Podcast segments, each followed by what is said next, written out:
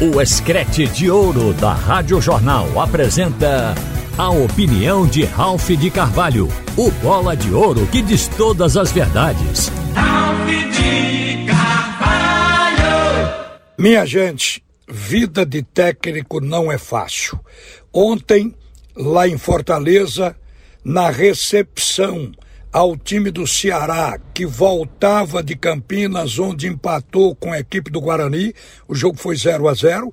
A recepção foi negativa. Os torcedores do Ceará estavam no aeroporto esperando o time e, consequentemente, as vaias e as cobranças foram dirigidas ao técnico Guto Ferreira. O Guto foi chamado de retranqueiro.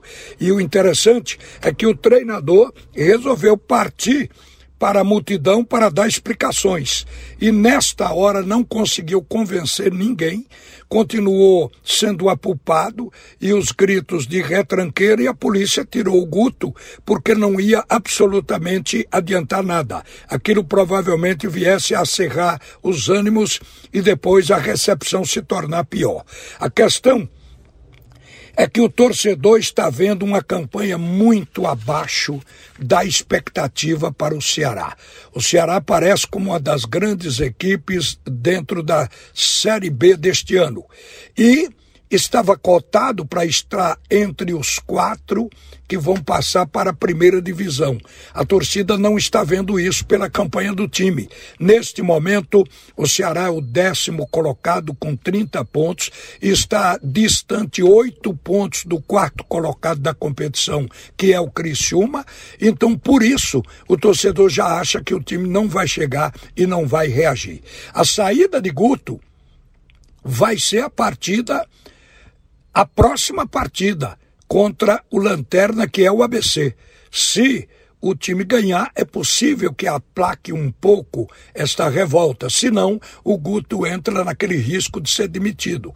A grande verdade é que a campanha do Ceará não está boa. E, ultimamente, em dez partidas, a equipe cearense só ganhou duas.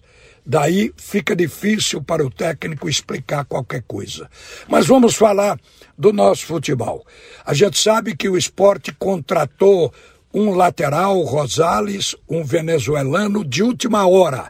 E só conseguiu contratar porque há uma margem no regulamento de que o jogador, não estando atrelado a um clube, ele estando desempregado, tendo sido demitido antes, automaticamente, ou em fim de contrato, esse jogador poderá ser inscrito até o dia 25 de setembro. Então o esporte tem essa margem para poder completar o time. Mas eu creio que esta contratação, que foi vista como de última hora, onde o esporte está trazendo um lateral direito que diz que joga na esquerda, mas não é um especialista da posição, e ainda vai ter que esperar um bom tempo para esse jogador entrar em condições de jogo, porque ele está desde maio sem atuar, precisa de uma preparação física longa e uma reentrada, porque aí é necessário reflexo, essas coisas, para que um jogador possa atuar bem.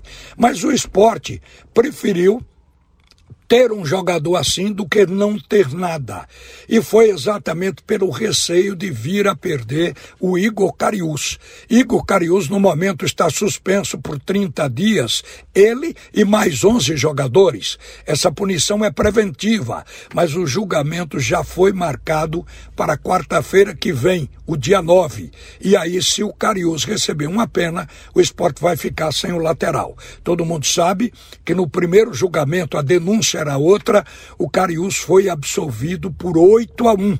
Então foi o único atleta daquela denúncia do Ministério Público de Goiás que não recebeu punição, foi absolvido. Só que agora o Ministério Público de Goiás apresenta a denúncia dizendo que ele teria recebido 30 mil reais antes de um jogo contra o Atlético Mineiro. Na época ele estava no Cuiabá. Era jogo da Série A de 2022, do ano passado, portanto. E eu acho que por isso o esporte recorreu a uma contratação de última hora.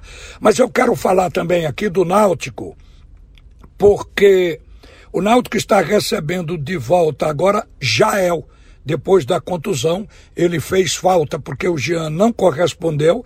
Está recebendo o Braia para este jogo, o lateral, e o Gabriel Santiago, um jogador que se espera muito dele como meia de ligação para estabilizar o meio campo do Clube Náutico Caparibe.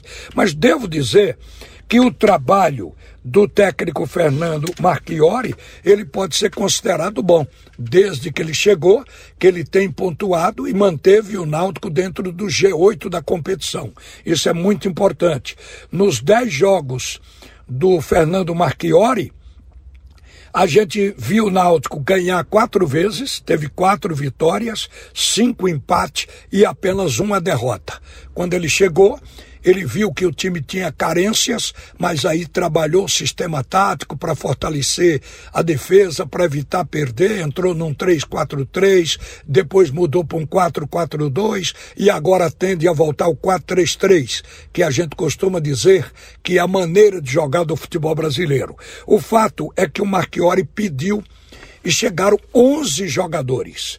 A gente sabe que o Náutico contratou Gabriel Leite para o gol, contratou os zagueiros Joécio, Richardson e contratou também para o meio-campo o Elton e o Lima, como volantes, e o Iago Ferreira, e o meia Alexandre Tan. E como atacantes, o Náutico já tinha contratado Berguinho e agora contratou Ribamar, a maior necessidade como centroavante. Pode ser até que no próximo jogo seja a estreia do Ribamar diante do CSA, mas o técnico já terá no banco também o centroavante Jael. As coisas tendem a melhorar, mas o que a gente ouve da diretoria do Náutico é que o time vai continuar no mercado não para contratar por contratar, mas contratar jogadores que possam ser de fato reforço, porque a janela do Náutico não fecha. O regulamento dá direito ao Náutico contratar e inscrever até o dia 25 de agosto. Então, até lá, o Náutico seguramente vai pegar jogadores que não tiveram chance na Série B, alguns que também tentaram a Série A e não conseguiram, então tem jogadores no mercado. E mesmo o time sendo de Série A ou Série B, ele não vai mais contratar, porque a janela para séries A e B, essa janela fechou, mas eles podem liberar jogadores para outras divisões. E aí é que o Náutico entra, podendo realmente pegar alguém com qualidade técnica para melhorar um pouco mais o time. De qualquer maneira, gente, a gente imagina que a maior necessidade do Náutico estava na camisa 9. E agora vai ter três. O Jael voltando, o Ribamar que deve estrear e o Jean, que passa a ser um segundo reserva e um terceiro jogador da posição. Boa sorte ao Náutico. Uma boa tarde, minha gente. Você ouviu a opinião de Ralph de Carvalho, o bola de ouro que diz todas as verdades.